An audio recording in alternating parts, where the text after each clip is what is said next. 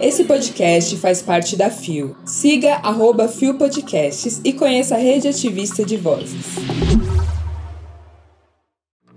Uma boa noite. Não, gente! E aí, bicha? Quem é você? Bom dia, bicha. Seu jornaleco em áudio que é para você começar o dia bem informado. Tudo, ou quase tudo, que virou notícia sobre a comunidade LGBTQIAP+. Segunda-feira, 11 de abril de 2022. Hoje é o dia da escola de samba. Vamos aos destaques de hoje. Conheça Bob Luiz Botelho, pastor, gay e casado. A volta da parada SP presencial. O maior arco-íris do país está em Brasília. Olá, eu sou GG e este é mais um Bom Dia Bicha, seu podcast diário de notícias LGBTQIAP+. Deu no O Globo. Pastor, gay e casado. Tenho direito a ter religião. Publicado em 8 de abril de 2022 por Jéssica Marques. Bob Luiz Botelho, de 27 anos, nasceu em um lar evangélico e tradicional e, como muitos brasileiros, seguiu desde cedo os passos dos pais e dos avós, marcados pelo forte conservadorismo do sul do país. Natural de Curitiba, no Paraná, o menino sonhador que sempre teve facilidade em se conectar com as pessoas, independentemente do gênero ou da sexualidade, viu o avô ajudar a fundar a primeira igreja presbiteriana independente de Florestópolis, no interior. Um roteiro previsível de vida até se descobrir gay. Eu cresci morando em Curitiba, região bastante conservadora. Sempre que visitava meu avô, eu ouvia lendo a Bíblia inteira pela milionésima vez, e meu pai, presbiteriano, sempre muito envolvido também com a religião. Lembra, Estudante de colégio militar, Bob passou a adolescência dividido entre as atividades que exercia na igreja pentecostal na periferia de Curitiba e as incertezas que o faziam questionar quem ele realmente era e como se identificava. Obstinado a seguir carreira religiosa, o jovem curitibano aos 9 anos de idade sabia que tinha um chamado a seguir. Ele passou a dedicar seu evangelho ao resgate de pessoas, inclusive LGBTQIA, afastadas da igreja, e foi deixando a própria sexualidade de lado, mesmo percebendo, logo aos 12 anos, que se sentia atraído por homens. Eu renunciei à minha sexualidade. Eu achava que não poderia ser um homem gay e cristão. Conta.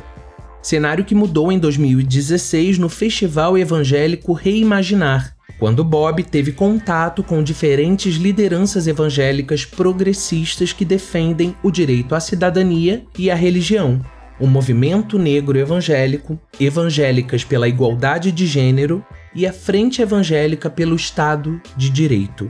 Todos atualmente parceiros do Evangeliques, movimento criado por Bob em 2017 com a ajuda de amigos, para acolher jovens LGBTQIA, e apoiadores cisgênero.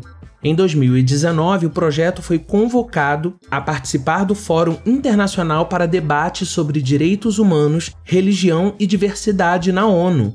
Lá, a Evangelics foi incluída no grupo especial que trabalha com políticas de juventude, Estado laico e direitos humanos. O Evangelics luta pela igualdade religiosa e por setores das minorias. Todas essas organizações são amigas nossas. É importante que as pessoas não nos vejam como coitados ou vítimas.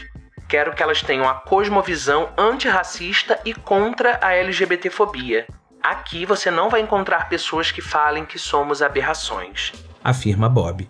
Atualmente casado, Bob revela que possui um bom relacionamento com a família que o aceitou depois de se descobrir homossexual mantendo sua trajetória de missionário. Ele conheceu o marido na igreja em São Paulo e os dois vivem juntos em Curitiba.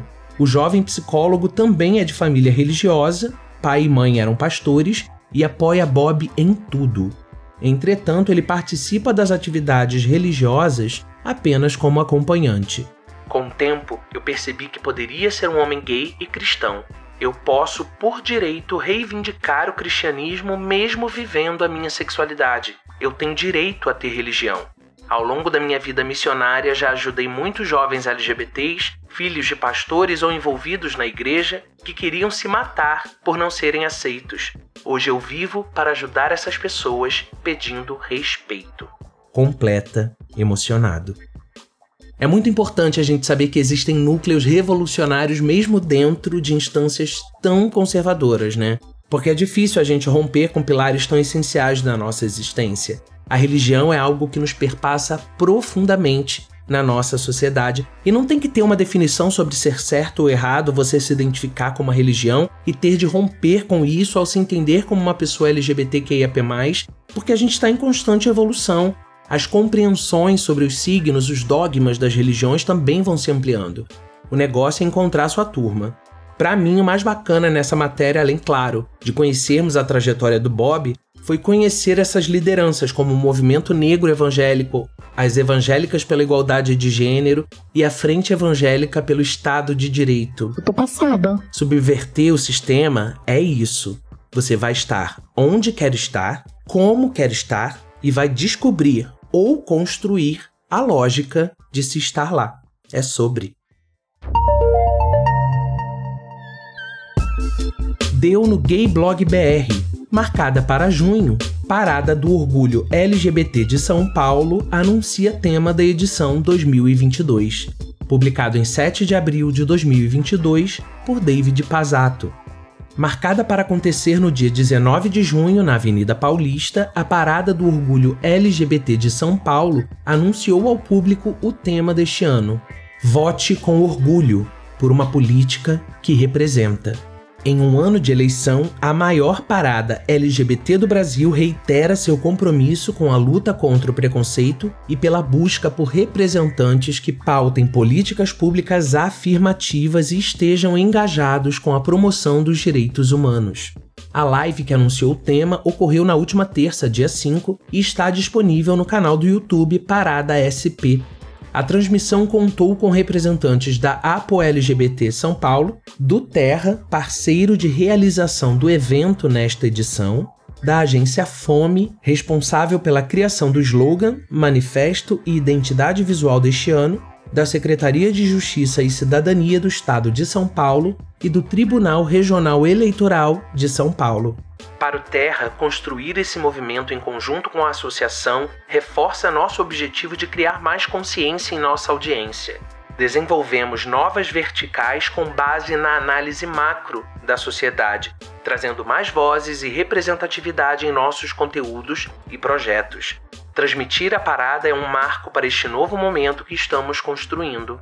Diz Henrique Bosco, head de marketing e projetos especiais do Terra. Fazer parte desse projeto e usar a nossa voz mais ativamente dentro da conscientização política da comunidade LGBT, tem sido uma honra. Poder ampliar nosso próprio olhar como agência de publicidade em relação à inclusão de pessoas LGBT na política e no mercado de trabalho é algo fundamental para nossa existência dentro da sociedade.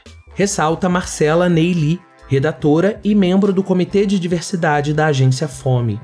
Neste ano de desafios em que continuamos enfrentando a Covid-19, queremos que o público se lembre da sua responsabilidade em apoiar representantes que estejam comprometidos com um Brasil mais justo e igualitário. Por isso, endossamos na nossa campanha a necessidade de atenção com as eleições que se aproximam.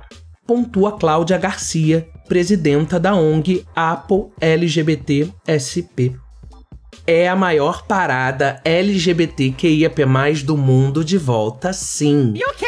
E é muito importante que num ano tão determinante pra gente, de eleições presidenciais, o trabalho vá na direção do rompimento com o fascismo contra esse fundamento opressor sobre o qual fomos geridos nos últimos quatro anos. Na verdade, é mais tempo, né? Porque o sistema é, é foda. Mas é que nesses últimos anos a gente tem aberto os olhos e ganhado consciência de uma série de coisas que vivemos em nossas existências e que chega, né? Não tem como. Importantíssimo foco não só na eleição presidencial. E meu presidente é Lula. Mas nas eleições do legislativo. Precisamos eleger deputados e senadores que estejam em consonância com as nossas existências, hein? Olha, Barulho. Eu tenho certeza de que esse retorno presencial da parada vai ser um sucesso e que as grandes personagens da nossa história, da história das nossas lutas aqui no Brasil, que com a pandemia, com o modelo de celebração das duas últimas paradas, acabaram não tendo o justo e merecido destaque, que elas estejam lá, aclamadas como tem que ser, juntamente com quem está chegando agora para tocar em frente essa trajetória. Então, quem vamos?